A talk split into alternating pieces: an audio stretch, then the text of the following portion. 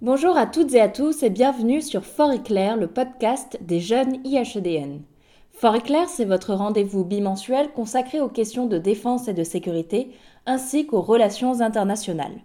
À chaque épisode, nous irons à la rencontre des acteurs clés de ces domaines afin de partager leur vie, leur retour d'expérience et de vous faire découvrir de nouvelles thématiques en lien avec l'actualité.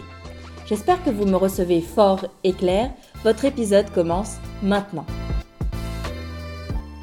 Hello, c'est Charlotte et j'espère que vous allez bien avec l'hiver qui pointe le bout de son nez.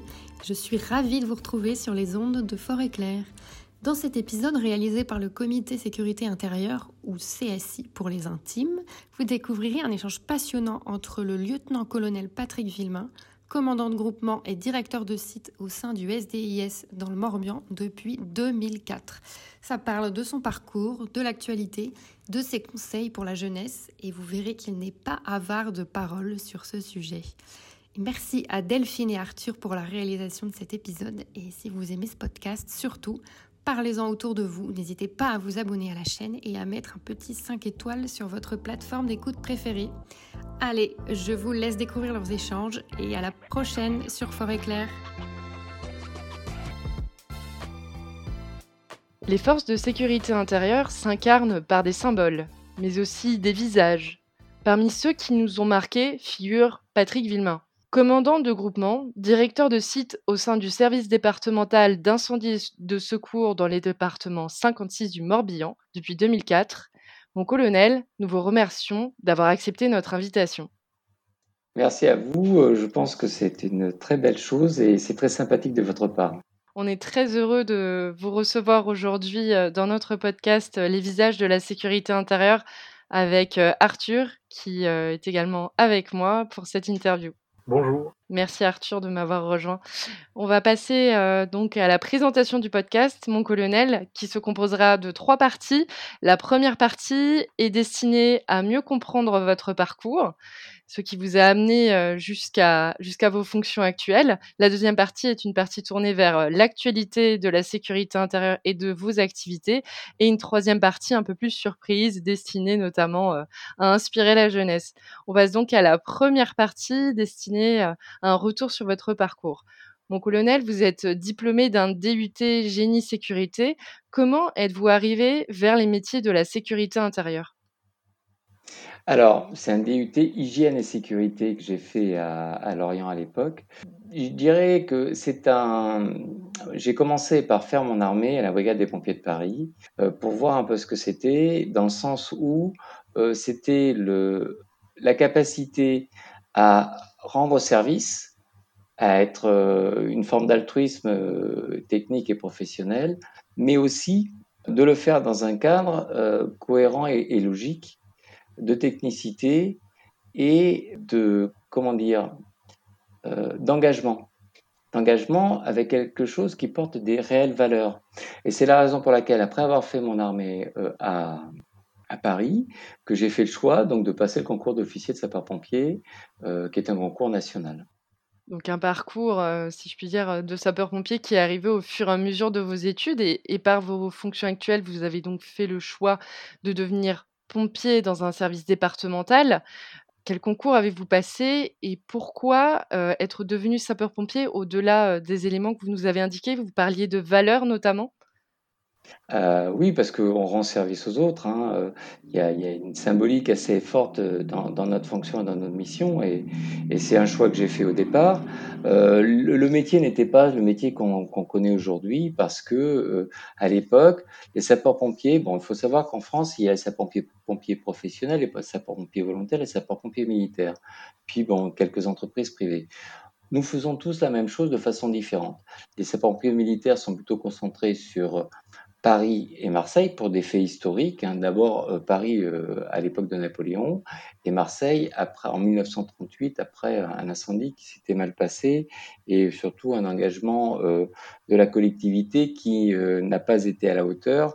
et donc l'État en 1938 a dissous carrément la, le, conseil municipal et donc a pris la main et c'est la raison pour laquelle les, les militaires sont arrivés. Après, pourquoi des professionnels? C'est parce que nous avons un métier qui est issu du, territoire, du terrain, du fait de l'histoire, hein, de 1884 où les communes ont, eu l'obligation euh, de garantir la sécurité des personnes, des biens et de l'environnement sur leur territoire. Et c'est la raison pour laquelle, d'abord, il y a eu des pompiers volontaires, mais dans certains milieux urbains, la charge était trop importante pour faire. Pompier volontaire, c'est quelqu'un qui fait cela en dehors d'un autre métier. Donc en plus d'un autre métier, avec un engagement altruiste quelque part. Et donc, la charge étant trop importante, on a professionnalisé, on a pris des gens pour faire un métier qui était spécifique de sapeur-pompier dans ces milieux urbains. Et donc, ça, ça a évolué dans le temps jusqu'à aujourd'hui où euh, c'est un métier qui est très technique, très professionnel, euh, qui dépend du ministère de l'Intérieur et euh, qui a des missions pour les pompiers professionnels qui sont des missions opérationnel et fonctionnel pour pouvoir travailler sur un triptyque qui est fort chez nous, qui est la prévention, c'est-à-dire on, on, utilise tous les textes réglementaires pour éviter qu'un incendie se déclare dans un établissement recevant du public. La prévision, on dit bah, si la prévention ne fonctionne pas, s'il y a quelque chose, notamment dans une grosse entreprise, comment, je peux prendre l'exemple de Lubrizol ou d'autres, comment on fait pour imaginer ce qui peut se passer? Et comme tout ce qu'on a imaginé, ben, c'est encore autre chose qui arrive, exemple à ZF, eh bien, il faut faire l'opération. Et donc, notre métier, c'est un triptyque prévention, prévision, opération. Et en ce qui me concerne, donc j'ai commencé comme lieutenant donc euh, à Cherbourg, euh, dans une unité euh, opérationnelle, dans un centre de secours principal, où à l'époque tous les centres de secours étaient communaux. Donc nous étions employés par, moi j'étais employé par la par la communauté urbaine de Cherbourg à l'époque. Puis, euh, voulant progresser dans ma carrière, j'ai passé des concours pour passer cadre A, hein, comme on fait tous. Euh, donc pour être capitaine, commandant, lieutenant-colonel, essayer d'autres passer d'autres concours en interne pour essayer d'autres formations comme directeur, directeur adjoint. Et en parallèle, comme j'avais une première partie de formation technique, une remise en question réelle pour euh, acquérir d'autres outils managériaux. Et c'est la raison pour laquelle je suis allé faire donc l'INET à Strasbourg. L'INET, c'est l'Institut national des études territoriales, qui est un peu couplé avec euh, l'ENA, mais c'est pour la partie territoriale. C'est là où on fait les, les, administrateurs. Moi, j'ai fait le cycle supérieur de management, qui est un peu en dessous. Et j'ai fait en parallèle un master 2 de management territorial, donc pour acquérir des outils managériaux complémentaires à la partie technique de ma première partie de, de formation. Et donc, avec ce métier-là, j'ai progressé sur la partie opérationnelle, mais aussi sur la partie fonctionnelle, en faisant plusieurs métiers, parce que j'ai cette chance-là, au sein de, de mon activité. J'ai fait de la prévention, j'ai fait de la logistique, j'ai fait de l'organisation managériale de territoire, et maintenant je m'occupe de prévision, par exemple. Donc mon colonel, euh, on a compris de par votre parcours que le parcours de pompier, c'est aussi le parcours de quelqu'un qui, qui se remet régulièrement en, question, euh, qui sait euh, voilà savoir quels sont ses points forts, ses points faibles, et toujours plus avancer vers une considération nouvelle pour accroître ses compétences, notamment dans votre cas en, management. nous, on aimerait savoir également quelles valeurs sont propres aux sapeurs-pompiers et quelles sont celles qui vous ont attiré vers ce métier. Alors, pourquoi ce métier? Parce qu'en réalité, euh, ça permet euh, d'allier euh, des responsabilités, de l'engagement et une capacité d'avoir une réelle progression de carrière, mais avec du sens et pas une progression pour une progression. C'est-à-dire qu'à un moment, quand on s'engage chez les sapeurs-pompiers, on s'engage pour un métier qui est un métier valeur, entre guillemets. C'est-à-dire que euh, les, gens viennent dans notre profession, ont du mal à, en sortir, parce qu'en fin de compte, c'est quelque chose d'assez d'idéologique. Et pour autant, il faut le faire correctement, dans le sens où on touche à l'humain à, plusieurs niveaux.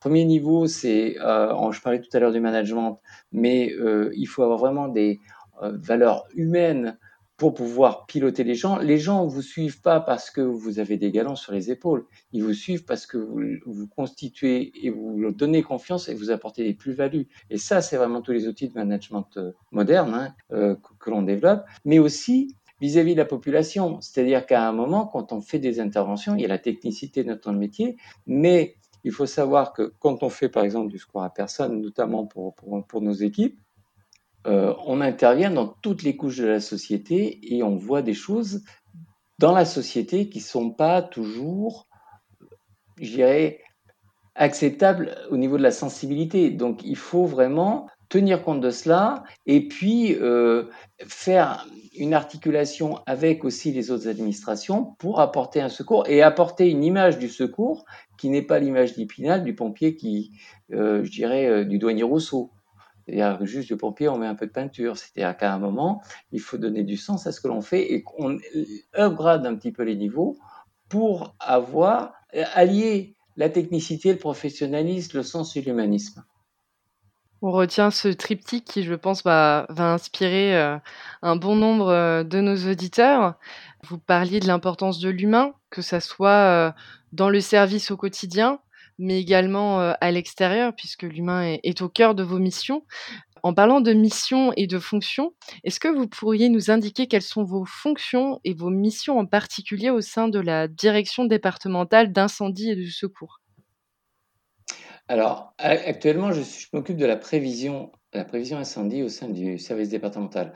Euh, j'ai eu la chance, au cours de mon métier, de faire plusieurs métiers en réalité. au cours de mon emploi, plusieurs métiers. J'ai fait de la prévention, je me suis occupé du sport, du secourisme pour, pour les sapeurs-pompiers euh, dans un cadre vraiment très professionnel. Je me suis occupé d'équipes spécialisées pour former des gens au risque chimique, au risque radiologique, à la plongée. Et euh, j'ai piloté des gens. Mais à l'heure actuelle, je m'occupe de la prévision. La prévision, c'est quoi? C'est euh, prévoir et préparer une opération. Donc, on va avoir une mission interne, c'est-à-dire pour que nos sapeurs-pompiers puissent intervenir, on va leur donner des carte, donc on va faire de la cartographie, mais la cartographie métier euh, dans, des, euh, dans des SIG, des services d'information géographique sur lesquels on rajoute des couches métiers sur la cartographie hygiène que vous pouvez avoir, avec les poteaux d'incendie, les points d'eau, etc. L'autre partie, ben, c'est il nous faut de l'eau, donc on va s'occuper pour la préfecture de tout ce qui est défense contre l'incendie, euh, dans, les, dans, les, dans les villes, ça va être les poteaux d'incendie, mais à la campagne, ça peut être des points d'eau. Et c'est comment on accompagne nos élus à mieux orienter et mieux concevoir euh, leur périmètre territorial par rapport à leurs obligations et par rapport à la, vision qu'ils en ont, qui n'est pas toujours euh, en connexion avec la réalité des choses. Il y a aussi les manifestations. C'est-à-dire que tout ce qui est manifestation, euh, tous les festivals, etc., ben, nous, nous intervenons et c'est mon service qui s'occupe de, de, faire le lien et de regarder si euh, l'outil qui est prévu par par, euh, l'organisateur de manifestation, qu'il transmet avec la mairie, qu'il travaille avec la mairie, qu'il transmet à la préfecture, nous, on regarde un petit peu sa faisabilité et on voit comment on va assurer la sécurité en complément des dispositifs qu'il aura mis en place. Et voir toute la conformité avec la prévention. La prévention, c'est toute la réglementation euh, sur les établissements recevant du public et pour voir si c'est conforme ou pas. Et là, autrefois, on appliquait des textes, maintenant, on fait des analyses de risque. Hein, pour vous dire. Euh, donc, la prévention, c'est dans ERP, c'est quoi? C'est un établissement recevant du public. C'est quoi? C'est un hôpital, c'est un EHPAD, c'est un cinéma, c'est un restaurant, c'est un magasin. Et en fonction de la taille, ben, il y a une réglementation spécifique qui s'applique et euh, on travaille avec les architectes, on travaille avec les mairies pour euh, voir la conformité à tout cela.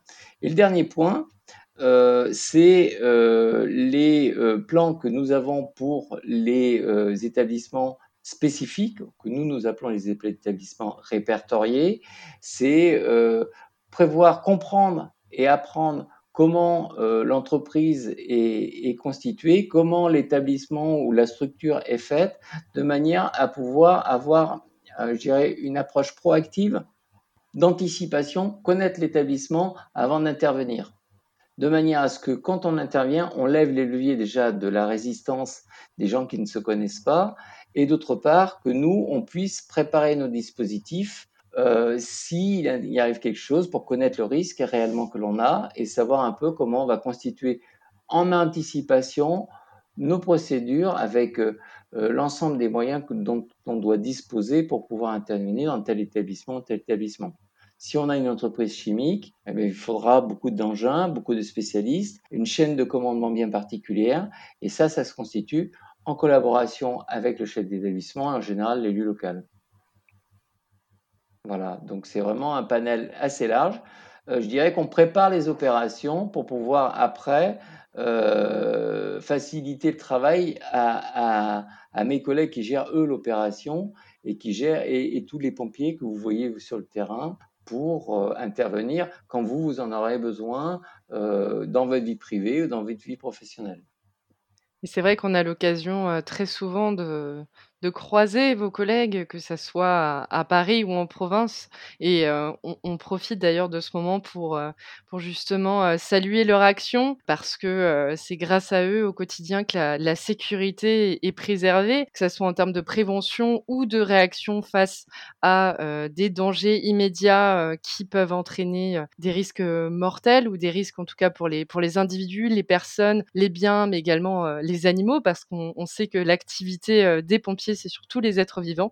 Donc on les en remercie très sincèrement. Vous nous parlez de la prévention, vous nous parlez de l'intervention.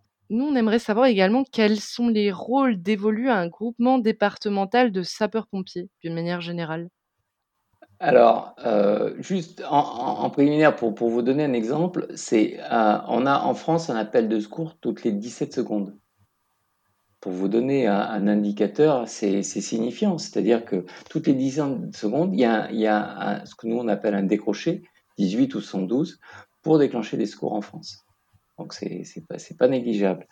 Et alors, chef de groupement, c'est en réalité quand vous, on a, je vous ai dit, un métier opérationnel, mais pour faire fonctionner euh, toute la machine, il nous faut, en fin de compte, des entités fonctionnels qui nous permettent de préparer cette opération-là. Et chaque service fonctionnel euh, vont euh, travailler pour préparer ces opérations, pour que vous, quand vous voyez des secours partir, c'est-à-dire que toute la structure organisationnelle a fait que le pompier qui va sortir avec son engin va être euh, efficient et efficace. Mais pour qu'il parte, il lui faut il faut qu'il ait donc un appel de secours, donc il nous faut du, traitement de l'alerte, donc de l'informatique.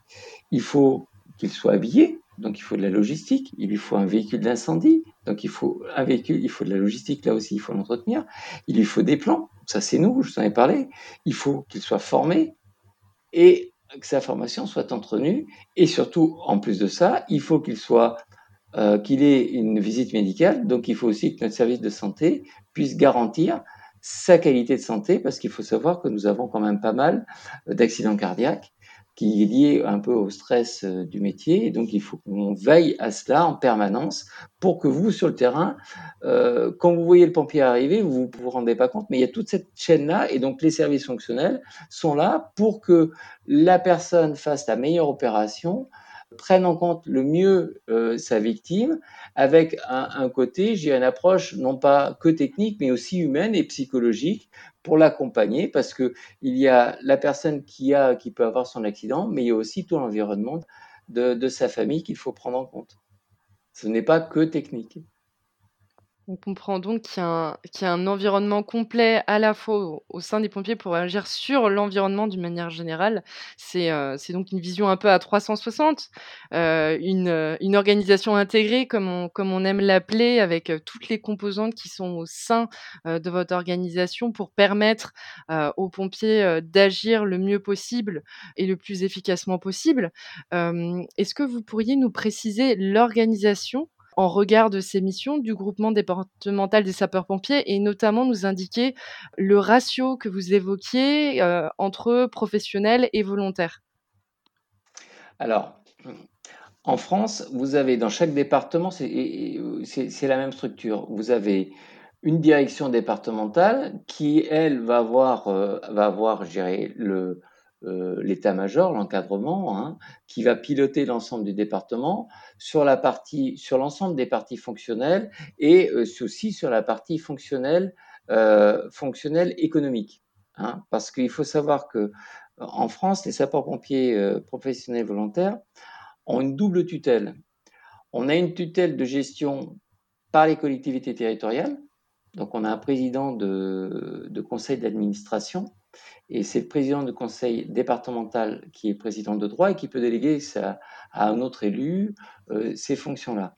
Mais on a toujours un, élément qui est l'élément régalien, c'est tout ce qui est opérationnel. Et là, on dépend directement du préfet et c'est la raison pour laquelle on est relié au ministère de l'Intérieur. Donc ça, c'est notre état-major où vont avoir tous les services fonctionnels, la formation, euh, la prévention, la prévision, euh, les ressources humaines, les finances euh, et les services de santé et, la logistique. Donc vraiment tout ce qui va nous servir à, à, ce que nos casernes fonctionnent. Et après, vous avez sur le terrain des centres de secours qui ont un secteur opérationnel. Et là, vous allez retrouver nos sapeurs-pompiers qui, eux, vont, dans la mission, c'est d'intervenir sur le terrain et de se préparer, de s'entretenir pour être le plus efficient pour pouvoir faire des opérations sur un périmètre donné. Euh, donc professionnel, donc dans les endroits où il y a une activité importante, en général, on considère que au-delà de 900 000 opérations par an, la professionnalisation arrive. Ça fait à peu près 3 à 3,5 opérations au jour. Voilà, c'est pour vous donner des chiffres euh, simples. Et, donc là où il n'y a pas euh, cette quantité, comme on doit avoir un maillage territorial national euh, permanent et constant, vous avez des pompiers volontaires. Et dans cette activité, maintenant, eu égard un petit peu au désengagement de beaucoup d'autres structures, 80% de notre activité, c'est du secours à personne, par désengagement des autres. Et donc, on fait plus que 20% du cœur de notre métier qui est l'incendie. Mais il faut savoir qu'en réalité, on ne fait pas moins d'incendies. Parce qu'on on a une progression d'1,2% à peu près par an euh, de cette activité-là. Elle est constante, mais elle évolue très très progressivement. Mais on a eu une explosion exponentielle de l'activité de secours à personne. Parce qu'il y a une évolution de la société, parce qu'il y a une exigence de la société et parce qu'il y a un désengagement d'autres services. Donc à un moment, il faut, il faut. Euh, quand on est euh, à Paris, euh, à Lorient, à Marseille ou à Lille, on a une structure où il y a une activité qui est forte. Mais la réflexion se porte dans les milieux insulaires ou dans les milieux ruraux assez retirés, la Creuse, où par exemple, dans le Morbihan, on a les, quatre îles maritimes, Ouate, Groix, Édic et Belle-Île, où on a une activité excessivement faible en période hivernale. Par contre, la réflexion, c'est comment on maintient des secours et comment on maintient une dynamique d'engagement volontaire sur des territoires ruraux où, sur lesquels il y a peu de choses. Et il faut savoir, pour ces milieux particulièrement sensibles, que s'il n'y a plus de sapeurs-pompiers, il n'y a plus de service public. Il n'y a plus de poste, il n'y a plus rien.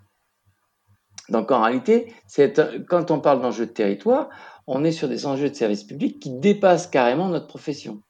Et là, on est sur des enjeux de société pour rebondir sur, euh, sur une partie euh, un peu plus légère, euh, après avoir abordé ce point assez sensible du métier de sapeur-pompier, est-ce que au cours de, votre carrière, il y a quelque chose qui vous a surpris plutôt dans le bon sens? Plein Beaucoup, beaucoup, beaucoup. Beaucoup. C'est un métier tellement riche et tellement diversifié que c'est surtout de, un métier fait de rencontres euh, d'échanges euh, sur lequel, en réalité, comme on touche un peu à beaucoup de choses, euh, quand on est curieux et qu'on se limite pas uniquement à la technicité de son métier, on en apprend tous les jours. Je vous cite un exemple. Aujourd'hui, j'ai travaillé avec mon adjoint sur la préservation des œuvres d'art sur le département. Et donc, ça nous permet de, de, voir tout ce qui est culturel dans le département, mais aussi d'échanger avec les gens pour essayer de leur apporter une méthodologie autre. Et donc, tous les jours, on apprend des choses, c'est-à-dire par l'échange, euh, par euh, les rencontres que l'on fait, on, a une vraie richesse technique et professionnelle. Il y a l'humain et il y a aussi tout cet environnement-là. On est aussi en mesure de côtoyer un, panel de gens importants de, différents niveaux. De la plus humble à la plus euh, gradée, les, tous les gens sont intéressants. Et ce qui est important, en fin de compte, c'est la personne et c'est pas l'image qu'elle ressort par rapport à une tenue. Moi, je suis en tenue, je suis sapeur-pompier. Mais ce qui est important, c'est ce qu'il y a derrière la tenue. Et euh, euh, à chaque fois, je, citerai un exemple, une très belle récolte et des échanges suite à une opération qu'on a fait avec euh, un, amiral qui, faut savoir que Lorient est, la base euh, qui euh, à un amiral hein, euh, pour euh, toutes les forces militaires et notamment les fusils commando marines. Et euh, on a eu un échange suite à une opération. L'échange a continué après avec l'amiral, c'était l'amiral Coupry. Et ça, a été passionnant et c'était autre chose. L'échange, il a été pas parce que je suis lieutenant-colonel et parce qu'il était amiral, c'est parce qu'il y avait deux officiers supérieurs qui découvraient et se passionner en fin de compte de l'échange de l'autre. Et, c'est cette richesse dans ce métier-là de faire euh, un peu beaucoup de choses. On se spécialise, mais euh, on fait toujours de belles rencontres euh, parce que on n'en reste pas que dans son cadre purement technique et professionnel et on va chercher beaucoup plus loin. L'exemple de la résilience, moi je l'ai fait dans le cadre de l'IHDN, mais ça m'a permis de, de travailler sur autre chose et d'avoir une autre ouverture d'esprit. Mais en parallèle, je l'avais fait dans mon cadre professionnel avec euh, Monsieur Kiel, préfet honoraire, qui lui avait fait l'exercice Equana à Paris en 2016. Et donc on a essayé de montrer ça et d'expliquer ça aux élus. Et donc c'est comment on allie en fin de compte cette richesse humaine, cette richesse de rencontres avec la manière d'aborder d'une autre manière nos professions. Je dis bien nos professions parce que je ne dois pas être le seul euh, en tant que sapeur-pompier, les autres métiers doivent faire la même chose. C'est comment on apporte cette richesse euh, et, surtout cet échange, cette transversalité qui est cette mutualisation de, de culture, d'idées euh, pour travailler tous dans le même sens. Et donc, vous nous dites que c'est un métier passionnant, enrichissant, découverte constante. Mais est-ce que tout de même, au cours de votre carrière, il y a une, une mission, une opération qui vous a plus marqué qu'une autre? Euh, celle que je vous parlais tout à l'heure, oui, euh, parce qu'il a fallu gérer une crise. Euh, c'était à un moment où le ministre de l'Intérieur de l'époque avait donné des directives assez fortes au préfet. Et le préfet était sous tension. Il fallait gérer les tensions de tout le monde et il fallait justement garder son calme pour gérer avec une pelote de bien emmêlée, tirer tous les fils et surtout apaiser pour que les gens travaillent ensemble, en commun, en synergie. Et donc ça, ça m'a servi après. Euh, j'en ai d'autres parce que j'en ai, j'ai eu la chance de faire des opérations euh, pas toujours les plus spectaculaires, mais euh, d'une vraie richesse et d'une vraie complexité. Et ça, c'était, c'était particulièrement intéressant. J'ai fait, entre autres, deux échouages de bateaux dans ma carrière. Je pense pas qu'on soit 30 000 à avoir fait ça. Où là, il fallait mettre en relation euh, la mer et la terre, entre le préfet maritime et le préfet terrestre. C'est pas toujours très simple, mais avec ça, il faut débugger tout le système parce que tous les enjeux sur la gestion de, crise sont sur les, sur les frontières. Et donc, c'est comment on rend la frontière souple. Voilà. les richesses sont là en réalité. C'est pas, pas le truc qui est très très spectaculaire, parce que moi je n'en ai pas fait, donc je veux pas dire, euh, j'ai pas fait d'opération comme le brisol. Par contre, j'ai eu la chance de déclencher un plan particulier d'intervention dans ma carrière, et on a passé une nuit sur, euh, sur une opération euh, en ayant confiné des gens, mais euh, avec euh, des, des difficultés pour les contacter. Avec le préfet, les élus, l'industriel. C'est tout, ce travail-là, en fin de compte, d'organisation qui, est très, très intéressant et très riche. Je pourrais parler d'une opération aussi que j'ai fait en, synergie avec euh, nos collègues de l'Ambiway. Enfin, il y, en a tout un panel, mais on y passerait la nuit, c'est pas très intéressant. L'intéressant, c'est ce qu'on ressort et le, euh, je dirais, comment on met euh, tout le monde en commun pour travailler en commun et comment on construit la confiance pour pouvoir passer à un autre niveau euh, d'opérationnalité, euh, quels que soient nos métiers. Parce que quand on est à l'ambigué, on est sur quelque chose de particulièrement sensible.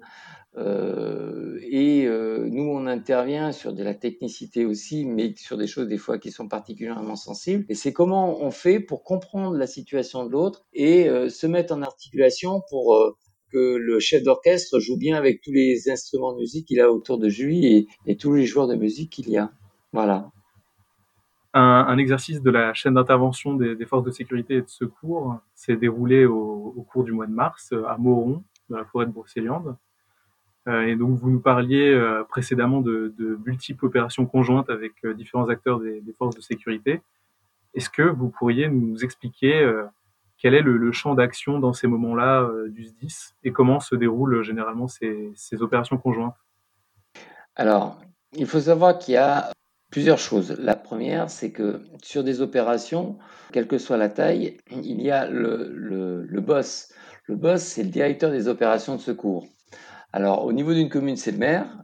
Lorsque ça dépasse le périmètre du maire euh, et de la commune, c'est le préfet. Et donc, c'est lui qui dirige les opérations. Lorsqu'on est sur une industrie, lorsqu'on est dans le cadre de, de, de, de l'entreprise et au sein de l'entreprise, c'est le chef d'établissement qui est le directeur des opérations de secours. Lorsqu'on dépasse et que l'intervention dépasse le périmètre de l'entreprise, c'est le préfet qui devient euh, donc le, ou son représentant, le directeur des opérations de secours. Et après, si c'est encore plus large, on peut pas prendre l'exemple de pollution maritime, euh, là, ça peut être le préfet de zone, c'est-à-dire un préfet euh, qui euh, a une prérogative en termes de sécurité civile sur plusieurs départements. Et pour ce faire, il a un bras armé qui va faire l'opération et qui va coordonner l'opération. La plupart du temps, c'est un sapeur-pompier qui est le commandant des opérations de secours. Et lui, son boulot, c'est de faire l'opération et la coordonner, quels que soient les intervenants, que ce soit des intervenants civils ou d'autres entités qui peuvent être la police, la gendarmerie, euh, les militaires, les autres services de la sécurité civile, etc. Dans le cadre des directions. Sauf dans certains cas bien particuliers, notamment dans le cadre des attentats, où là, ça va être nos collègues de la police qui seront, qui seront en pilotage et nous, on sera contributeurs de l'opération. Mais ce sont des, des, des, règles qui sont, qui sont établies, qui sont connues, et euh, on n'a pas le monopole du commandement des opérations de secours. Mais, bien que euh, ce soit la plupart du temps euh, nous qui assurions cette fonction. Et donc peut-être pour conclure euh, cette, première partie, depuis que vous avez rejoint euh, la, brigade euh, des sapeurs-pompiers de Paris, est-ce que votre regard sur la sécurité intérieure a évolué et en quoi? Je suis rentré comme lieutenant en 1984. Je suis passé capitaine dans les années 90. Et après, en réalité, à chaque fois que j'ai changé de grade, j'ai changé de, lieu. Je suis passé par la Charente-Maritime à Saône-et-Loire. Et je suis arrivé euh, après euh, dans le Morbihan sur plusieurs postes. Bon, néanmoins, c'est, pas très important. Oui, il a changé. Il a changé parce que, premièrement, la société évolue et euh, notre cadre évolue notre cadre professionnel. Euh, on était, comme je vous l'ai dit, communaux au début de ma carrière. Avant la départementalisation, donc euh, en 1996, je suis passé en Saône-et-Loire pour, pour la faire avec un directeur départemental qui s'appelait Claude Zins. Et donc, à, à cette époque-là, les, les pompiers qui étaient communaux ont été regroupés au sein d'entités uniques au sein de chaque département. Et donc, au lieu d'avoir plusieurs centres de secours qui étaient autonomes, bah, on avait un service départemental d'incendie et de secours unique sur un département. Et donc, au lieu d'avoir 36 000 euh, versions et visions différentes, on n'avait plus que 100. Donc, c'est une amélioration. Et ça, ça s'est fait, euh, juste avant la décentralisation. C'est-à-dire qu'en fin de compte, ça a aussi euh, apporté une vision de, de, de, voir comment on pouvait centraliser et mutualiser. Voilà. Et ça, ça a été vraiment une, une un élément clé où il a fallu modifier l'organisation générale. Et imaginez ça. Donc, en fin de compte, ça a reboosté euh, les organisations internes pour, euh, pour voir comment on fonctionnait, non pas au niveau de chaque centre de secours, mais avec euh, la mutualisation des achats, les bâtiments, enfin, différentes choses comme cela. Il a fallu faire cette départementalisation et après monter en puissance pour l'organiser faire, se donner aussi des outils fonctionnels qui nous permettent de travailler comme on travaille aujourd'hui. Et donc, il y a eu cette progressivité. Euh, en parallèle de, mon activité professionnelle aussi, moi, j'ai travaillé dans d'autres domaines pour l'évolution de ma profession et avec des visions, euh, euh, savoir comment on pouvait structurer, comment les officiers voyaient la chose sur un système plutôt fédéral qui n'est pas syndical, de manière à, à comprendre et articuler et, essayer de trouver d'autres manières de fonctionner, d'autres méthodes d'organisation de notre activité professionnelle. Merci pour, pour cette réponse, très complète sur, ma foi, l'évolution de votre regard, depuis donc 1984 et votre entrée, au sein des des sapeurs-pompiers.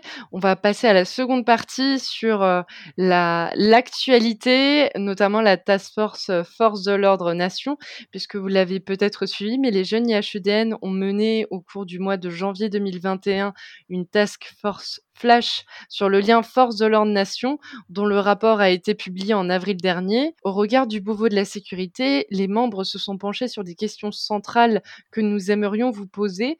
Et tout d'abord, qu'attendent selon vous les citoyens des forces de l'ordre et plus généralement des forces de sécurité? La population est très paradoxale.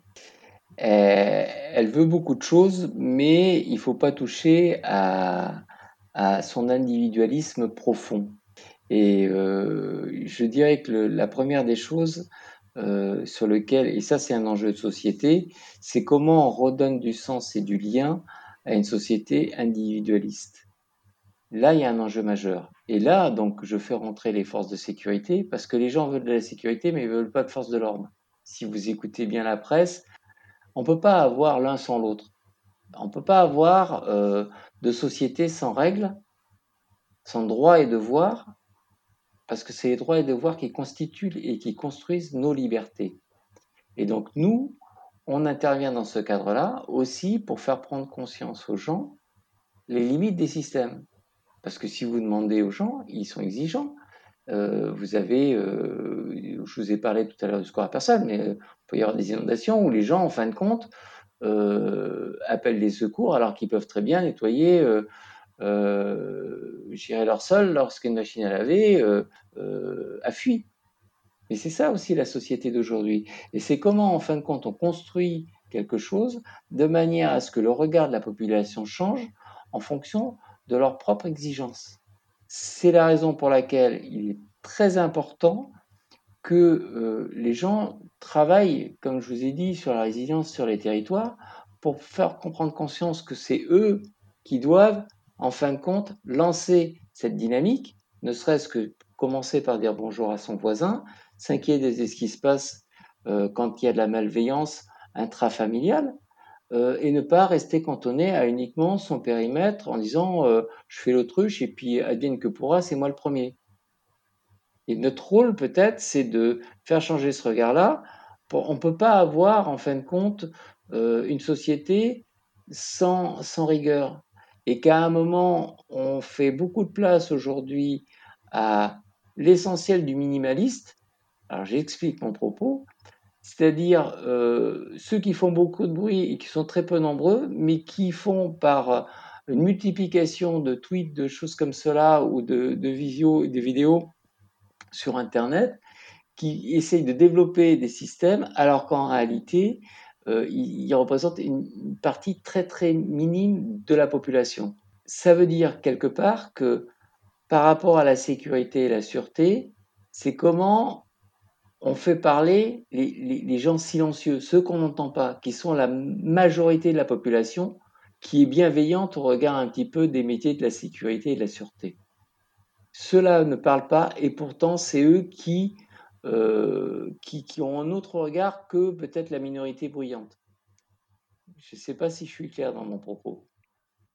Si, si, tout à fait. C'est euh, finalement, si on pouvait les résumer, euh, qu'attendent les citoyens des forces de l'ordre d'une manière, manière générale, ben, c'est peut-être, ben, tout d'abord, il y a une attente de sécurité, mais bien entendu, il y a cette exigence, au-delà de la sécurité, c'est de, de respecter l'ordre qu'incombe l'offre de sécurité également, puisque l'offre de sécurité ne se fait pas dans un sens erratique, elle respecte des règles qui supposent un certain engagement des forces, mais aussi une certaine réaction qui doit être proportionnée des citoyens. Et à ce titre, est-ce que vous pourriez compléter votre réponse pour nous indiquer qu'attendent les forces de sécurité des citoyens très concrètement? Une prise de conscience de la réalité des choses une prise de conscience que euh, on ne peut pas tout demander euh, aux forces de l'ordre quand ça va pas et euh, leur jeter l'opprobre quand ça va. Je dirais que, et c'est un peu le, complément du propos que je tenais juste avant, l'enjeu aujourd'hui, c'est un enjeu de société de démocratie. C'est comment on reconstruit une démocratie sur le vivre ensemble. Le vivre ensemble, c'est euh, c'est pas être des bénis oui-oui, commencer à apprendre à respecter l'autre dans sa différence, dans sa vision, dans son approche, pas essayer de, de, le convaincre, mais lui montrer qu'on a un regard différent euh, et, qu'on se respecte en, en, tant qu'entité pure pour le bien de la société. C'est-à-dire que le, le, c'est le repositionnement, en fin de compte, de la société, de la démocratie, et l'individu, il vient après. mais c'est pas euh, l'individu qui fait la démocratie, c'est la démocratie qui fait l'individu. Il faut pas inverser les rôles.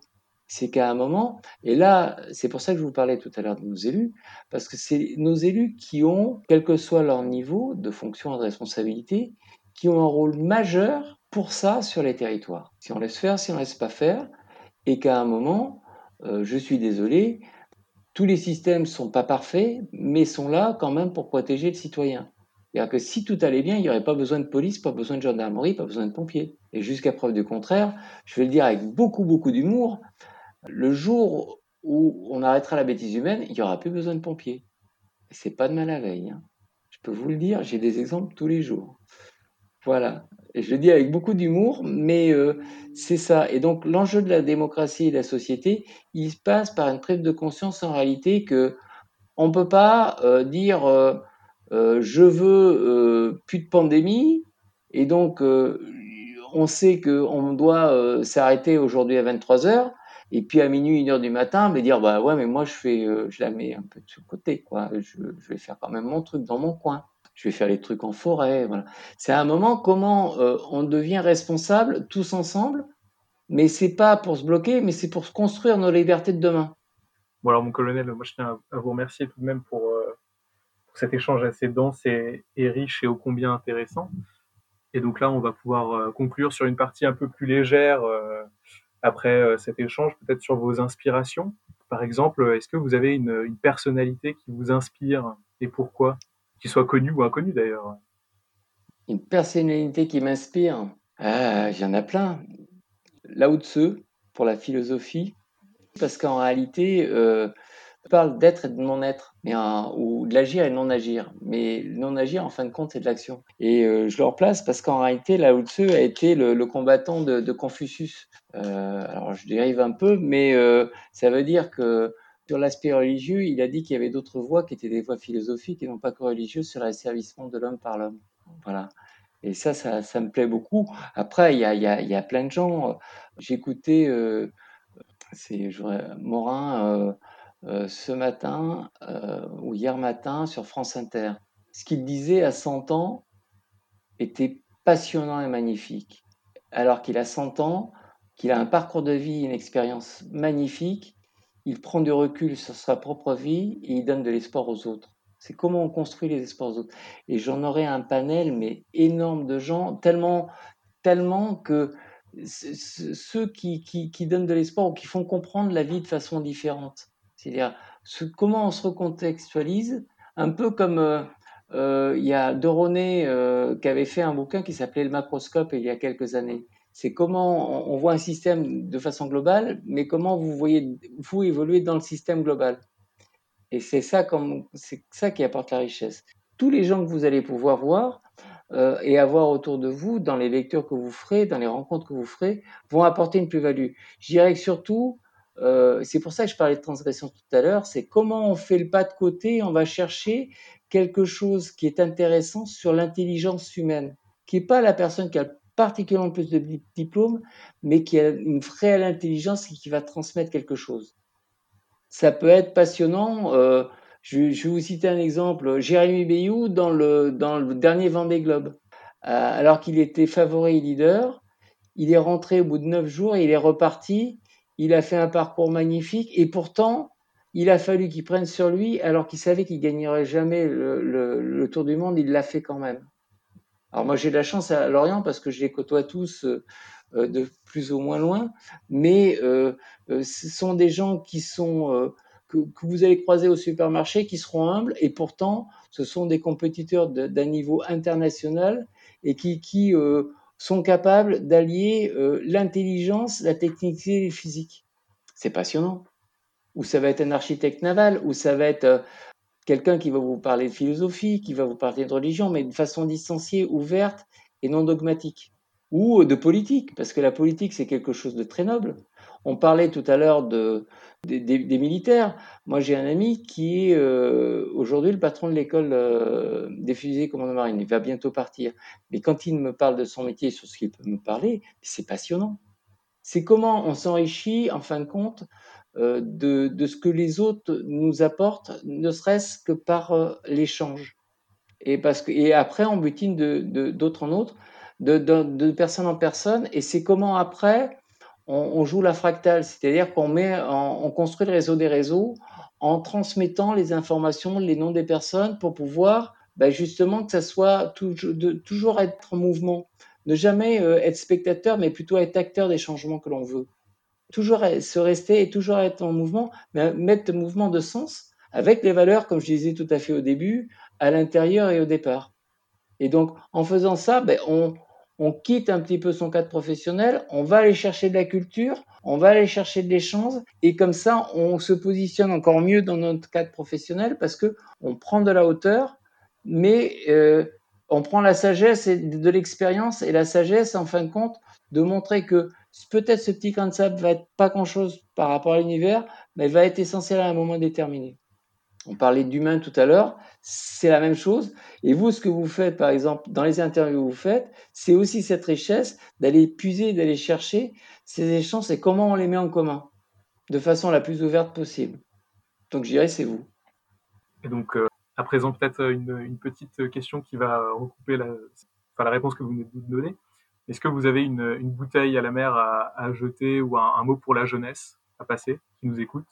Confiance, espérance et engagement. L'engagement, parce que si la personne ne s'engage pas, elle s'expose pas. Bon, de temps en temps, elle va peut-être euh, mettre un pied à terre, avoir un genou à terre, mais elle ira de l'avant. Si euh, autrement elle est spectateur, elle n'ira pas de l'avant.